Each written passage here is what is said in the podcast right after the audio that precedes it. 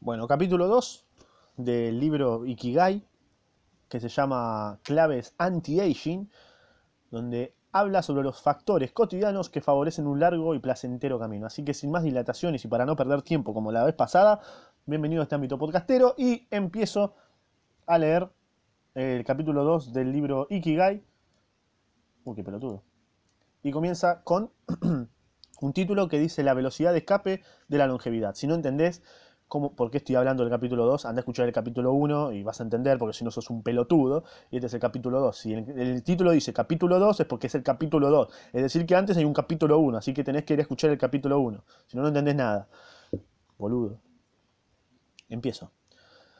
Eh, aclaro de principio otra vez que si no te gusta que interrumpa, andate a la concha de tu madre, ¿ok? Andá y léelo vos solo, así de corta. Pues, se. Empiezo. Mm. No, soy un salchicha. Ahí está. La velocidad de escape de la longevidad.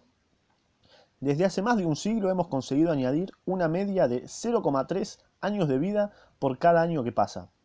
¿Qué ocurriría si tuviéramos los avances tecnológicos para añadir un año de esperanza de vida por cada año?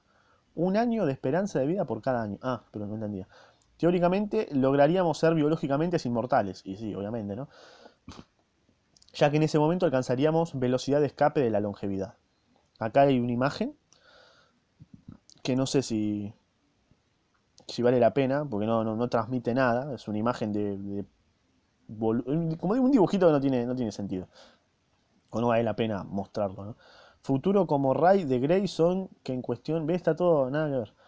Sigo, la biología actual, por ejemplo, asegura que la capacidad de nuestras células para regenerarse difícilmente puede ir más allá de los 120 años. Hay mucha sabiduría en el clásico lema mens sana in corpore sane, que si no lo conocemos, bueno, algo mal estás haciendo en tu vida. Nos recuerda que tanto la mente como el cuerpo son importantes y la salud de uno, de, la salud de uno está interconectada con el otro. Se ha comprobado ampliamente que entre los factores esenciales para mantenerse joven está en tener una mente activa, flexible y capaz de seguir aprendiendo. Así que si estás escuchando este podcast a esta altura, ya puedes entrar en esa categoría. Porque estás bancando un boludo leyendo, ¿viste?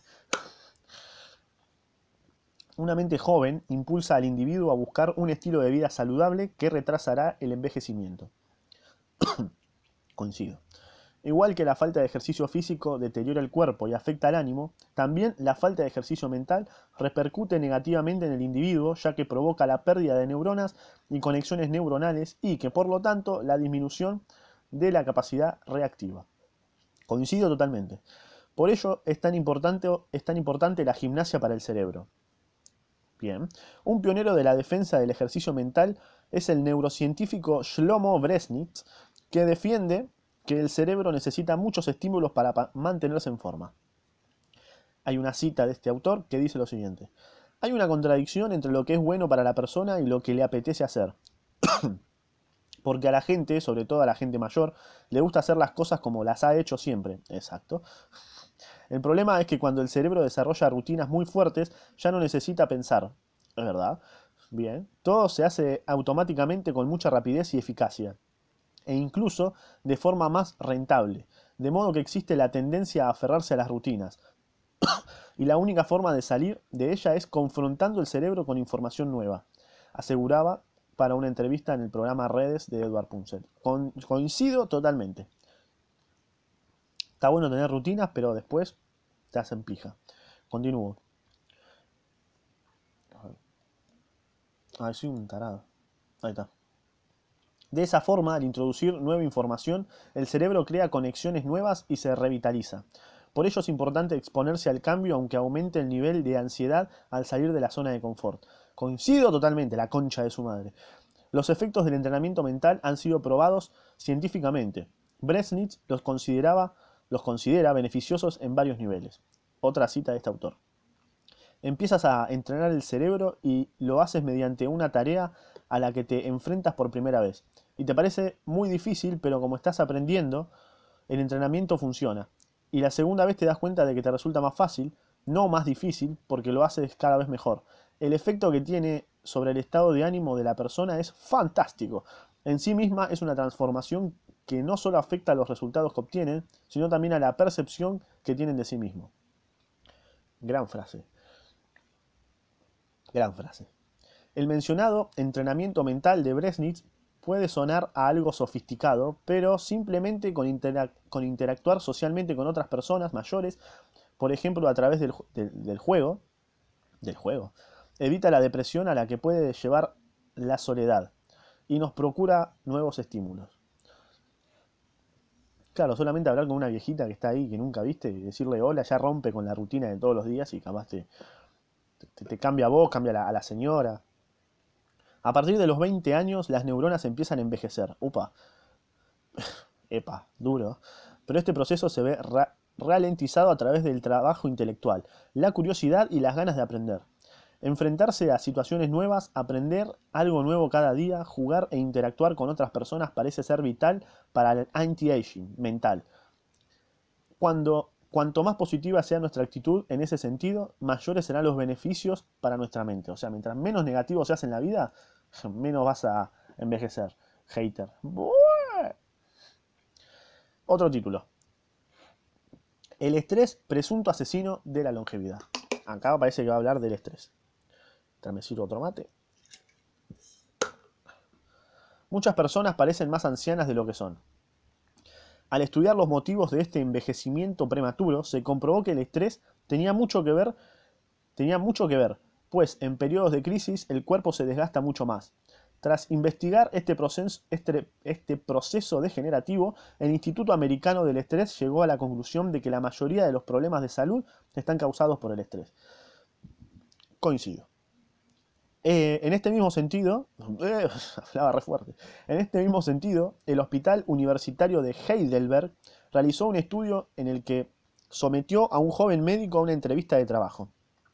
Un proceso siempre estresante que además hicieron más tenso al hacerle preguntas matemáticas complicadas durante media hora. No, amigo. Imagínate una entrevista y que te hagan preguntas matemáticas. Yo me corto un huevo. Directamente ya digo, este no es mi laburo, nos revimos. Posteriormente le tomaron una muestra de sangre de la que estudiaron sus componentes. Lo que descubrieron fue que los anticuerpos habían reaccionado ante el estrés de la misma forma en que lo habrían hecho ante los agentes patógenos, activando las proteínas que inician la respuesta inmunológica. El problema es que, además de neutralizar los agentes nocivos, también dañan células sanas haciendo que envejezcan prematuramente. Siguiendo esta misma línea de investigación, la Universidad de California realizó un estudio en 2004 donde recogieron datos y muestras de 39 mujeres sometidas a un alto nivel de estrés debido a las enfermedades de sus hijos. Luego los, compararon con mujeres de perfil parecido pero que tenían hijos sanos y niveles bajos de estrés. Ok, gracias a... ¿Y qué pasó? No me contaste nada. Gracias a estas muestras comprobaron... Ah, perdón, no dije nada.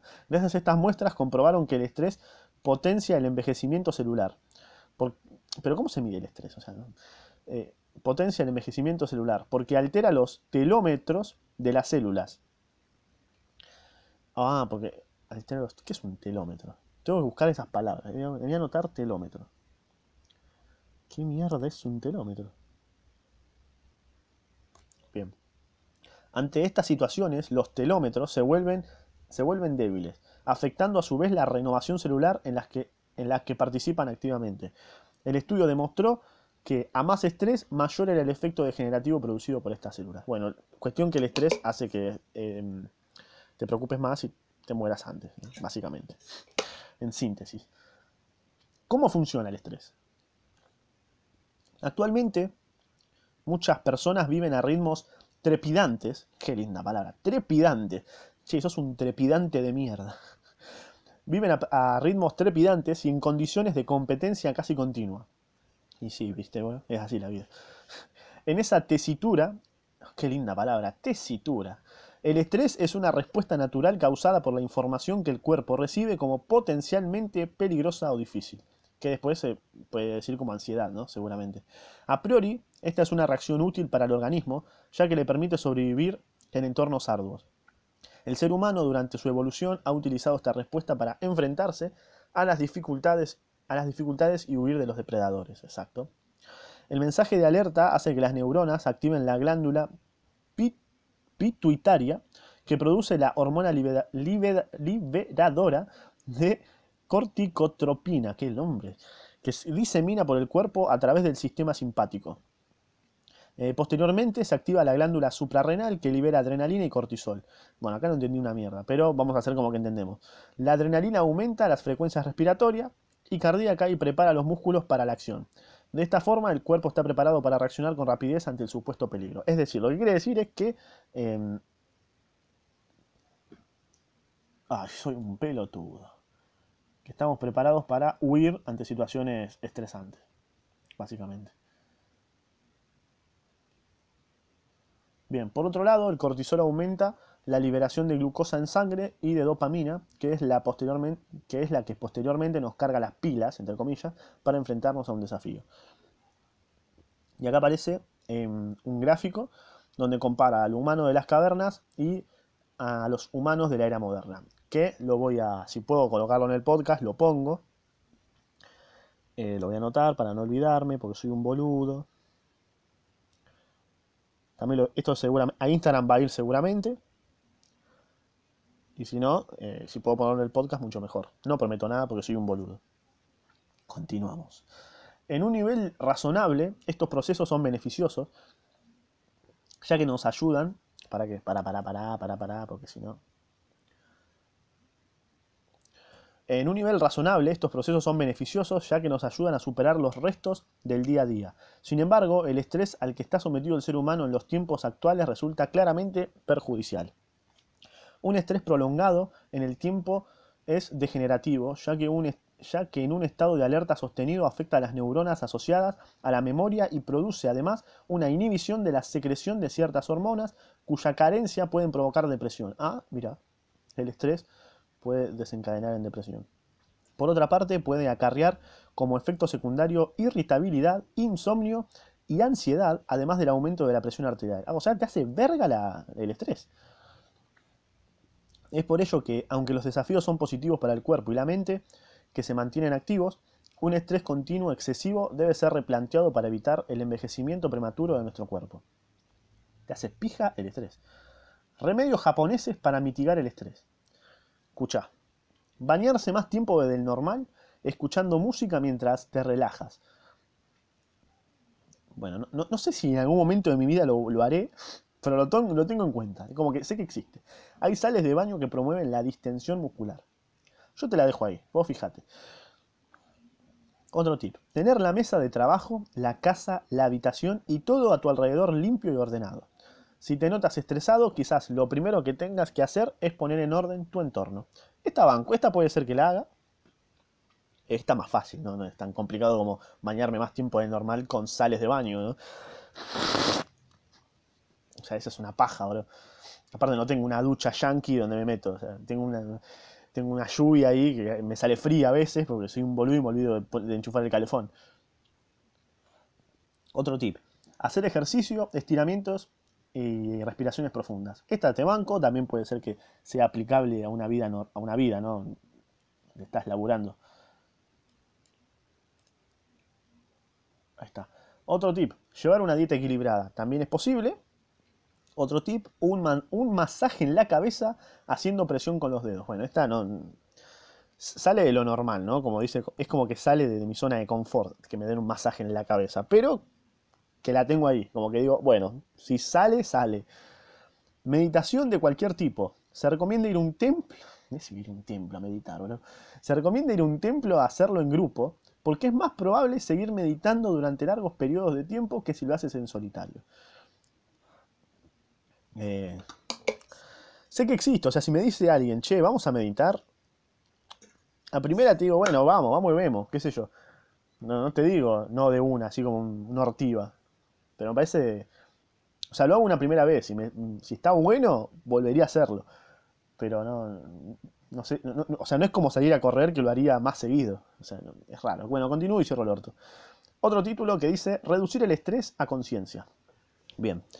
Sea o no sea real la amenaza que siente nuestra mente, el estrés es una afección fácilmente identificable, ya que, además de causar ansiedad, es altamente psicosomática y altera desde el, sistema digestivo hasta la piel. Por ello, es importante prevenirlo para evitar sus estragos. Para ello, muchos expertos recomiendan la práctica de la conciencia plena. Mindfulness. Ah, estos son los chantas que te hacen meditar y que te hacen entrar en un... Eso me parece a mí una chantajeada, están cagando, pero bueno, vamos a ver qué dice. Según este programa de reducción del estrés, eh, lo que hay que hacer es principalmente atender a nuestro propio yo. Estar atentos a nuestras respuestas, aunque sean rutinarias, para ser conscientes de ellas. De esta forma se conecta con el ahora y se reducen los pensamientos descontrolados. De esta forma se conecta con el ahora y se reducen los pensamientos descontrolados.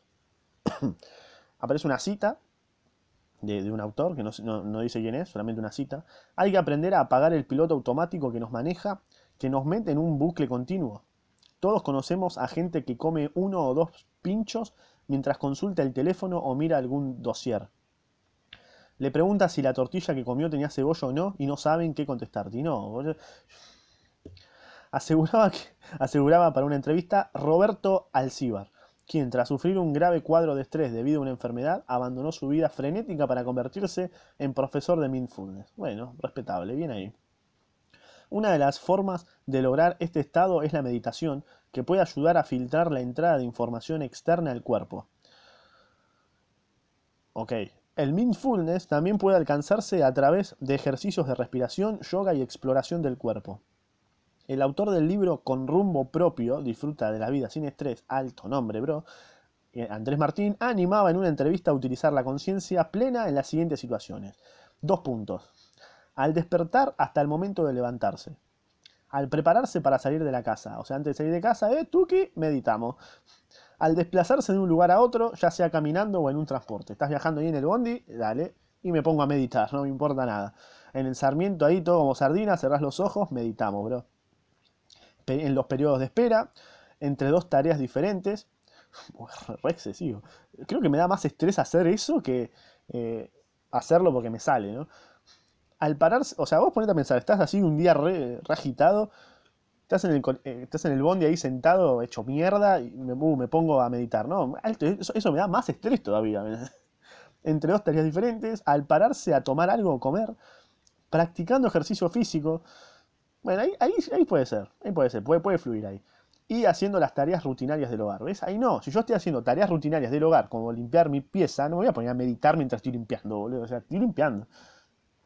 Ya está, no jodas. Re prejuicioso.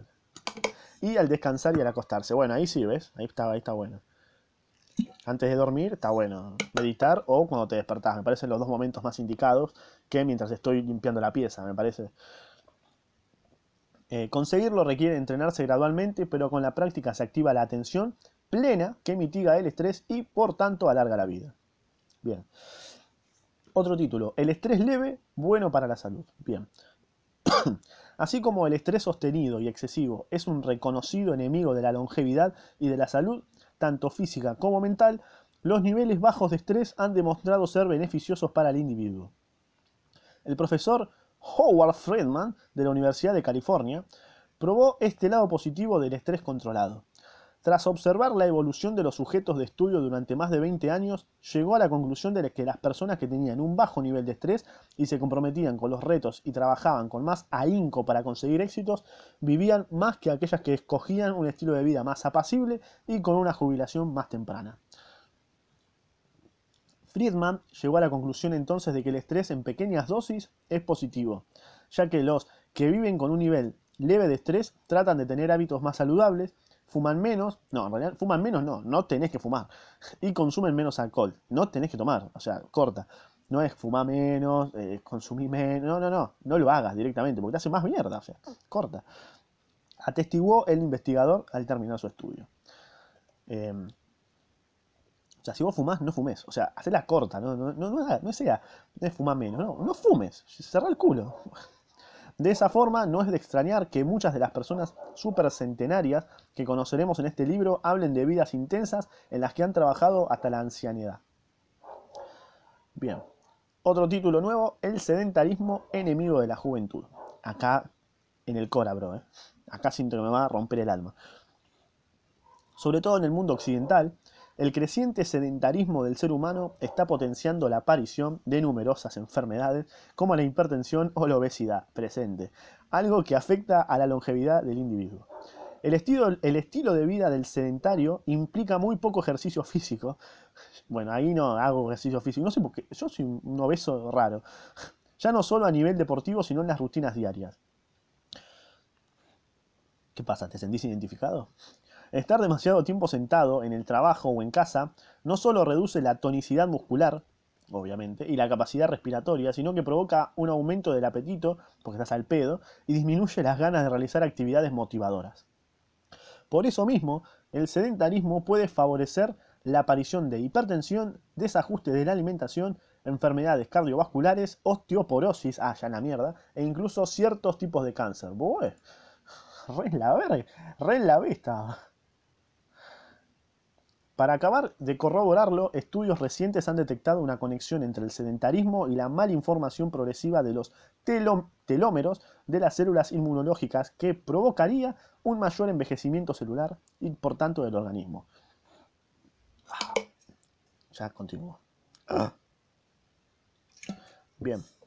Es un problema que se encuentra además de todas las etapas, en todas las etapas de la vida, no solo en la, en la adulta. Los niños sedentarios tienen una alta tasa de obesidad con los problemas y riesgos médicos que ello conlleva. Por eso es importante seguir una vida activa y saludable, incluso desde edad temprana. Luchar contra el sedentarismo es fácil. Ah, bueno, listo, si vos lo decís. Con tan solo unos cambios de rutinas y un poco de fuerza de voluntad se puede conseguir. Esas frases, ¿viste? Tener un estilo de vida más activo que nos llevará a sentirnos mejor por dentro y por fuera. Está al alcance de todos agregando unos pocos ingredientes a nuestra vida diaria. Bueno, y acá te tiro unos tips que podés hacer, como por ejemplo, caminar al trabajo o hacerlo por placer, al menos 20 minutos al día. Ah, esto, esto lo hacemos, esto lo hago, por suerte, por mi trabajo. Eh, usar los pies en vez del ascensor o las escaleras mecánicas favorece la postura corporal, músculos y sistema respiratorio. Bueno, eh, acá te banco, está buena la idea, está bueno el tip. Realizar actividades de ocio sociales para evitar pasar demasiado tiempo delante del televisor. ¿Pero qué sería una actividad de ocio? O sea, una actividad de ocio puede ser estar en la cómputo del día, ¿me entendés? Por ejemplo. Cambiar los snacks por frutas. Banco esta. Esta banco y esta la apliqué. Buenarda. Ya que así se alivian igualmente las ganas de picar y se aportan nutrientes beneficiosos al organismo. Buenarda este tip. Muy bueno. Dormir lo justo y necesario. Uh, acá me cabió. De 7 a 9 horas al día está bien, pero superar ese tiempo nos sumirá en el letargo. Por suerte, yo duermo más de, más de 8 horas no puedo dormir. Si duermo más, es raro.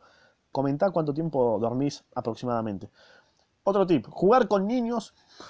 Returbio eso. Voy a jugar con niños, ya vengo. Con mascotas o apuntarse a algún deporte. Bien, esta la hacemos. No solo tonifica el cuerpo, sino que activa la mente y favorece la autoestima. Banco esta también. Y estar atentos a nuestra vida diaria estar atentos para detectar las rutinas nocivas y sustituirlas por otras más positivas.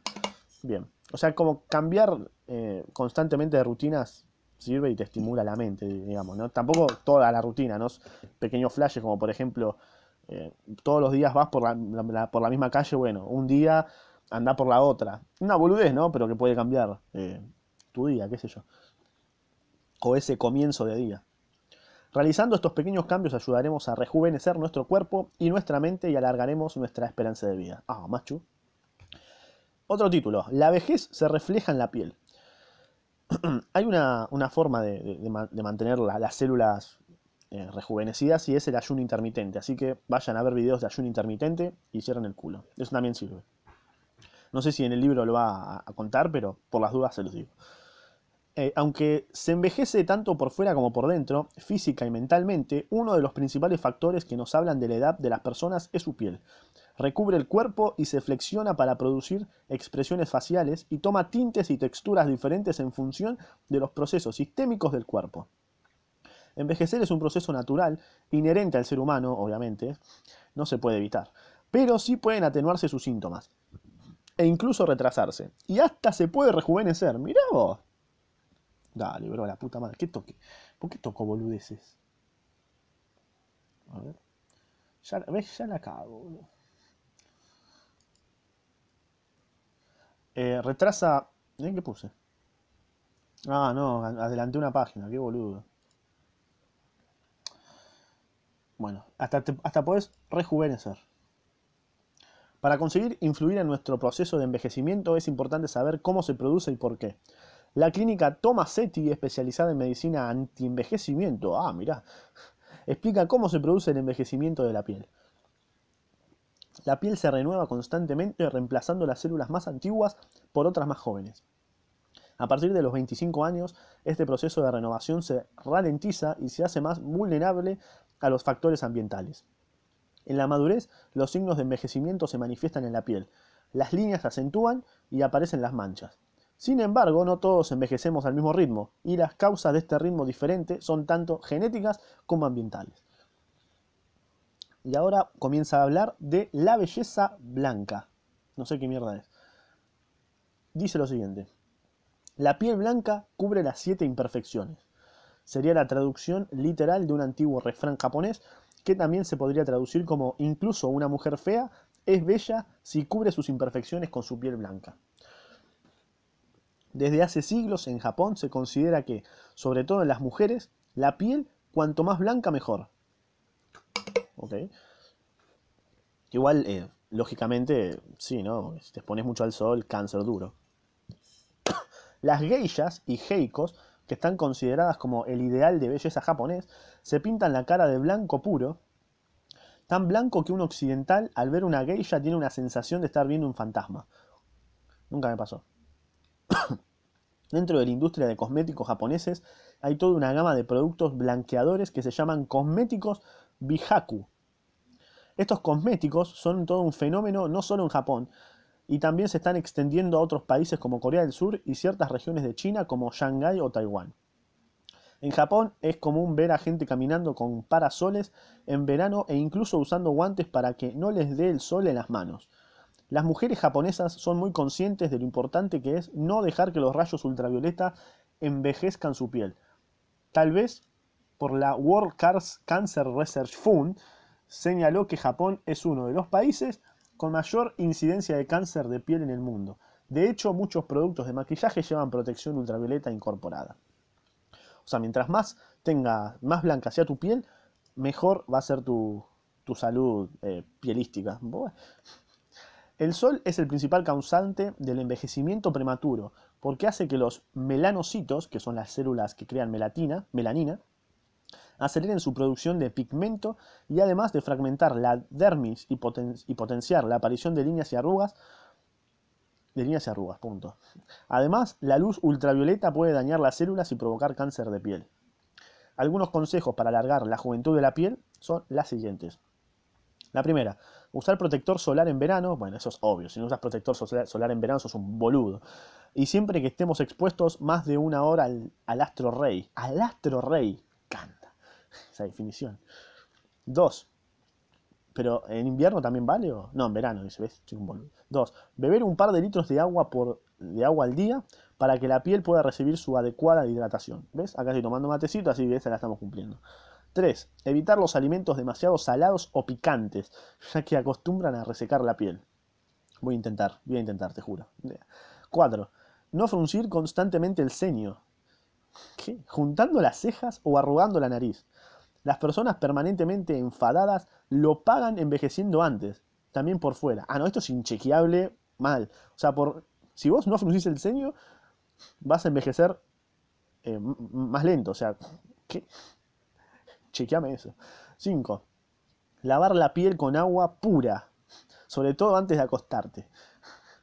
No sé, yo tengo agua de la canilla, si sirve, qué sé yo, boludo. Y dormir suficientes horas, bien. Me encantó el agua pura, o sea. bueno. Eh, el secreto mejor guardado de las modelos. Uh, a ver. Quiero saber cuál es el secreto mejor guardado de las modelos, bro. La mayoría de profesionales de la pasarela aseguran dormir 9 o 10 horas antes de los desfiles. Esto hace que su piel se vea más tersa y sin arrugas, además de presentar un tono vital más luminoso y saludable. La medicina ha demostrado que dormir bien es un elemento anti-aging definitivo. Entre otras cosas, porque al dormir producimos melatonina, una hormona que se encuentra de forma natural en el, en el organismo. La produce la glándula pineal a partir de la serotonina, influida por los ciclos diurnos y nocturnos, y participa en la regulación de los ciclos de sueño y vigilia. Bien. Esta hormona contribuye a alargar la vida gracias a su alto poder antioxidante y presenta además los siguientes beneficios. Dos puntos. Mejora el sistema inmunitario. Supone un factor protector contra el cáncer. Favorece la producción natural de insulina. Bien. Retrasa la aparición del Alzheimer, previene la osteoporosis y combate los problemas cardiovasculares. Por todos estos motivos, la melatonina es un gran aliade de la juventud sostenida. Sin embargo, hay que notar que la producción de melatonina disminuye a partir de los 30 años, lo cual puede compensarse con las siguientes medidas. Dos puntitos. Comer equilibradamente y aumentar la ingesta de calcio, tomar lechita. Exponerse al sol diariamente de forma controlada. Dormir las horas necesarias y evitar el estrés, alcohol, tabaco, cafeína que dificultan el buen sueño con los que nos privamos de la serotonina necesaria. Los expertos investigan si estimular de forma artificial su producción podría ayudar a retrasar el envejecimiento, lo cual confirmaría que el secreto para la longevidad se encuentra en nuestro propio cuerpo. Mirá vos. No me sorprendería igual que el secreto se encuentra en nosotros mismos. ¿eh? Bueno, consejos para dormir bien de la Asociación Japonesa de la Salud Nerviosa. Me encanta. Me fascina. Bueno, dice lo siguiente. No hacer actividades que nos alteren antes de dormir. No ver la tele, usar el ordenador, ni usar el, ordenador, ni mirar algún tipo de pantalla tres horas antes de dormir. Bueno, eso es imposible. Es imposible, o sea, no, no puedo. Me duermo con el celular, es así. No tomar nada con cafeína al menos 10 horas antes de ir a dormir. Pues, o sea, si tomás uno a las 5 de la tarde, F, no podés, no dormir después, porque te, recabe. Pero se puede controlar, o sea, no, te vas a morir por no eh, tomar café. Bueno, tampoco me voy a morir por no tener el celular en la mano, ¿no? Antes de dormirme, pero bueno, no importa. Cerra el orto. Cenar al menos 3 horas antes de dormir y no comer nada entre la cena y la hora de acostarse. Complicado. Complicado, pero no imposible. Crear una rutina que nos lleve de forma natural a dormir. Esa puede ser. Por ejemplo, darnos un baño de agua caliente y después ir directamente a la cama saltando. Uy, saltando. Darse un baño con agua caliente es una de las tradiciones japonesas que se mantiene desde la antigüedad y que no se ha perdido en la modernidad. Qué bueno. El agua de un ofuro, que es agua caliente, se suele poner entre 40 y 44 grados. Lo tenés que medir con el termómetro con el que te medís el coronavirus? Bueno, de la misma forma. Muchos japoneses usan señales, usan sales de baño en la bañera. Mirá qué lindo. Al salir del ofuro, que es el baño caliente, dedicar un par de minutos a la paja. No. un par de minutos a hacer estiramientos. Raro igual. Reducir la intensidad eh, de la iluminación de la sala en la que estés unas horas antes de dormir. O sea, es como para que tus ojos y, vos biológicamente sientas que estás de noche y duermas. Dar las gracias. dar las gracias por el día que acabamos de vivir. Ah, antes de meternos a la cama a dormir, ¿te imaginas? Bueno, doy las gracias por, dormir. Eh, doy, las gracias por este día maravilloso. Re agradecido. Eh, si, aún, si aún así tienes dificultades para conciliar el sueño en la cama, respira profundamente contando cada inhalación y expiración hasta llegar a 100. Sería como una semi-meditación. Esa está buena. Banco esa. Y para culminar este capítulo, actitudes personales contra el envejecimiento, ¿ok? Atención. La mente tiene un poder decisivo sobre el cuerpo y también sobre su velocidad de envejecimiento.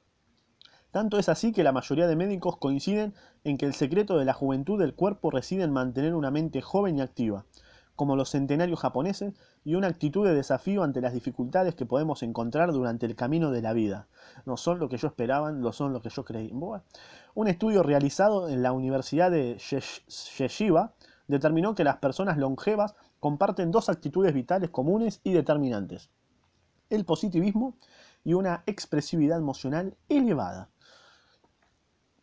Por lo tanto, aquellos que aceptan los retos con buena actitud y son capaces de gestionar sus emociones, tienen ganada buena parte del pasaje a la longevidad. Una actitud estoica, la serenidad ante las dificultades, también potencia la prolongación de la juventud, ya que reduce los niveles de ansiedad y estrés y estabiliza la conducta. Esto se refleja en la mayor esperanza de vida de algunas culturas con un estilo de vida ordenado y pausado. Otra actitud marcadamente anti-envejecimiento es la de huir del hedonismo y la satisfacción de los caprichos y las ansias instantáneas. Ceder ante las tentaciones, especialmente alimentarias, lleva a una mala nutrición que debilita el organismo. O sea, no cumplir todos los placeres que te dan em, felicidad instantánea, ¿no? O sea, como ese placer instantáneo que después no te sirve para una mierda. Es como que pensar más en el placer a largo plazo sería lo que te quiere decir. Otro rasgo muy común entre las personas... Es a banco, nadie me preguntó. Otro rasgo muy común entre las personas longevas es su dieta sana y comedida, como veremos al regresar a Okinawa, al regresar a Okinawa y su renuncia a las sustancias nocivas para el organismo. Las personas que se han mantenido activa, activas física y mentalmente durante su madurez suelen llegar a una vejez más suave y placentera, con un organismo más preparado para luchar contra los achaques y las enfermedades. Por ello, al hablar de personas centenarias o supercentenarias, las que tienen 110 años o más, no es raro ver un perfil común, hombres y mujeres que han tenido una vida plena. Una vida plena dura en muchas ocasiones, pero que han sabido afrontar con actitud positiva y sin dejarse vencer por los obstáculos. Alexander, que me sigo antes de terminar. Alexander y Mitch, que llegó a ser el varón más anciano del mundo con 111 años de edad, tenía claro que poseía buenos genes, ¿cómo? Pero que había otras cosas importantes para vivir mucho tiempo cita de, del autor, del chabón. El tipo, de vida que, el tipo de vida que uno vive es tanto o más importante para la longevidad. Banco aseguró en una entrevista tras ser inscrito en el récord Guinness del 2014. Un poema para vivir mucho. El profesor Roberto Abadie Soriano dedicó sus años a enseñar a los niños y a redactar los libros de lectura oficiales de Uruguay. A los 92 años, cuando vivía en el Sanatorio Impasa de Montevideo, elaboró un poema que resumía los secretos para una vida larga. El doctor Jorge de Paula, que trató al profesor durante su estancia en la residencia, lo hizo público un tiempo después. Decía esto, vida sana y ordenada, la comida moderada, no abusar de los remedios, buscar por todos los medios, no alterarse por nada, ejercicio y diversión, no tener nunca aprehensión, poco encierro, mucho trato y continua ocupación buen poema. Aprendiendo este poema y aplicándolo a nuestra forma de vivir, podemos convertirnos en una de esas personas longevas que disfrutan de una vida larga y plena. Y creo que ahí, así es, ahí termina el segundo capítulo, que es de anti-aging. ¿Cómo prevenir el anti-aging? Bueno, así, cortita y al pie. Eh, reducir el estrés, comer bien, comer sano. No, no, no hay mucho o sea, no hay un secreto mágico, ¿no? Es comer bien, comer sano, mantenerte activo, no caer en las rutinas básicas, me parece. Eh, y así vas a vivir muchos años más. Así que este fue el segundo capítulo. Eh, quédate para escuchar el tercero, que va a ser el próximo podcast, que va, se llama Maestros de la Larga Vida. Así que parece prometedor. Así que nada, quédate para escuchar el próximo. Si no escuchaste el primero, escucha el primero. Y si no, matate. Eh, pero lo importante es que reduzcas tu nivel de estrés. Así que nada más, nos vemos, guachín.